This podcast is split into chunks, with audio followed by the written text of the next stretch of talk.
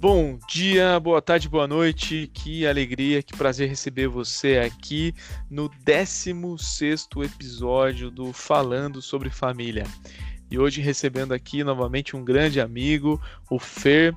O Fer, ele é diácono da comunidade cristã interativa e está conosco aqui nessa jornada sobre falar a respeito desse assunto tão maravilhoso que é a família. E Fer, nós sabemos que a família se une no laço do matrimônio, então formam uma família a partir daí. Fer, como podem duas pessoas diferentes se juntarem, se unirem para formar e dar início então a esse projeto tão maravilhoso que nós chamamos de família. Por favor, nos ajude com uma dica prática para desenvolver isso em nossas casas. Olá, família, graça e paz. Que bom mais uma vez estar com vocês aqui, podendo falar sobre esse tema maravilhoso, família, né? Que é a base da sociedade, eu acho que é a base de tudo. É assim que eu creio. Família é um algo tão importante, algo que tem sido tão atacado, algo que tem sido cercado por dificuldades nesse tempo. Família é muito bom falar. Com certeza, andar dois sendo que juntos, sendo que os dois de fato não estiverem como um acordo, é uma dificuldade, né? Eu vejo, por exemplo, na minha quando eu casei, éramos muito diferentes, éramos de criações diferentes. Nós éramos muito diferentes no começo do meu casamento, eu e minha esposa. De fato, com o tempo nós fomos vencendo algumas barreiras porque existe sim uma forma de nós passar por isso. Em Amós 3,3 diz assim: ó, porventura andarão dois juntos se não estiverem de acordo? Ó, bom, eu falo para vocês que isso é possível quando há respostas que para isso nós também usamos um versículo bíblico que está em Filipenses 4:8. Tudo é verdadeiro, honesto, justo, puro, amável, tudo é de boa fama, e se há alguma virtude, e se há algum louvor, nisto pensai.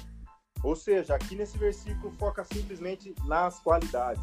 E no começo do casamento foi isso que nós fizemos, que eu e minha esposa fizemos.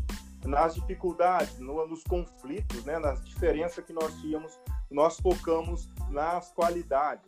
Porque todo casal, todo casamento, quando casa, casa apaixonado. E quando casa apaixonado é porque viu algo bom. E nesse tempo que às vezes as, as, diferenças aparecem, precisamos focar em algo bom. Precisamos de fato olhar na pessoa e ver o que ela tem de bom.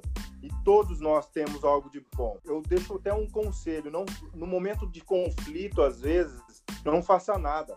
Deixe isso para lá, não ligue, não mande mensagem, não fale disso, não responda absolutamente nada. Tire os seus olhos do problema. Tire os seus olhos. Por fim, agora estamos alinhando, né? Mas da dificuldade.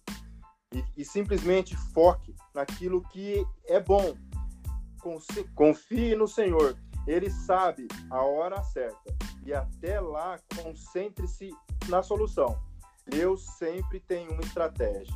Então, Deus sempre vai nos dar uma estratégia. Se Deus for o centro do nosso casamento, for o centro, mesmo no começo, sendo diferente, tendo um comum acordo, que é Cristo em nossa família, eu creio que fica mais fácil de nós resolvermos os conflitos que aparecem no dia a dia. Amém, Fer. Obrigado por essas dicas é, preciosas. Quer dizer, é, concentrar naquilo que é bom, né? Eu tenho certeza que você vai olhar para a sua família e vai ver quantas coisas boas o Senhor já fez.